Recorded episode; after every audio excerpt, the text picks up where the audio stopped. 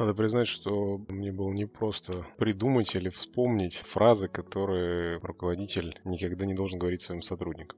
Э, возможно, в моем окружении просто нет таких э, собственников и топ-менеджеров, но для того, чтобы вспомнить эти фразы, пришлось провести небольшое исследование среди наших сотрудников на предмет того, что им говорили бывшие руководители и работодатели что, на их взгляд, являлось неприемлемым. Из этих тезисов я объединил их в четыре группы и по каждой группе дам свой небольшой комментарий. Первая группа фраз, которую никогда не надо говорить сотрудникам, это демонстрация слабой своей позиции или попытка самоутверждения за счет собеседника. В данном конкретном примере сотрудника. Например, первый. Скажи спасибо, что ты вообще тут работаешь. То есть ты либо уволишь уже человека, либо зачем его таким топорным приемом пугать. Второй пример. А начальник тут я, а не ты. Или сюда же еще более распространенный пример, что ты обязан выполнять мои поручения, поэтому делай так. Для меня это просто демонстрация слабости, апеллирование к должествованию. То есть если сотрудник не слушает, не признает э, руководителя как авторитет, то это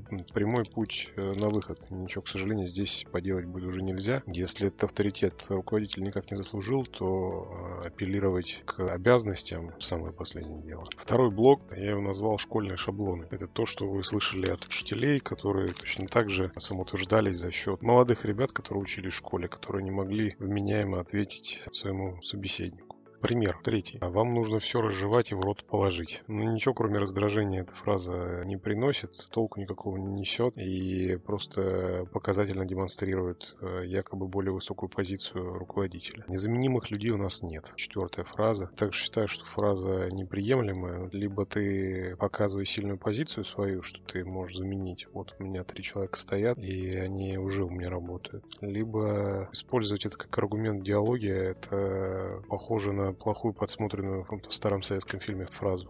Не хочу слышать никаких извинений. Ну, не хочешь слушать, не слушай. Нет ни причины озвучивать это вслух. А я не вижу сложности или проблем вообще в извинениях. Я вижу сложность или проблему в оправданиях и красивых историях, которые преподносятся вместо результата. Но извиняться человек может. Это, наоборот, демонстрация сильной позиции. Следующий блок — это перекладывание ответственности ну, с одной головы на другую. А, пример шестой. А, мы не получаем новых клиентов, потому что у тебя ноль вовлеченности в работу. Я готов на скидку предложить еще с десяток причин, почему руководитель, сказавший это, не получит новых клиентов. В случае, если сотрудник так плохо работает, то, я думаю, апеллировать к его увлеченности достаточно наивно. То есть это, опять же, слабая позиция и перекладывание ответственности. А, пример седьмой. Будь счастлив, что я вообще тебя не уволил. Это посыл с целью указать, что, оказывается, сотрудник, который работает, должен быть признателен своему руководителю за то, что тот принял сложное моральное решение оставить его на работе. Но если оставил уже, уже не используй это как аргумент. Если хочешь уволить, уволь. То есть, опять же, ничего кроме негатива эта фраза не порождает. А есть пример, ну, такая тоже группа выделила отдельных, это тупые манипуляции. Здесь мы вспомнили две фразы. Пример восьмой. Это «Я знал, что ты не справишься». Опять же, если ты знал, что ты не справишься, то зачем давал эту задачу? Если ты хотел показать,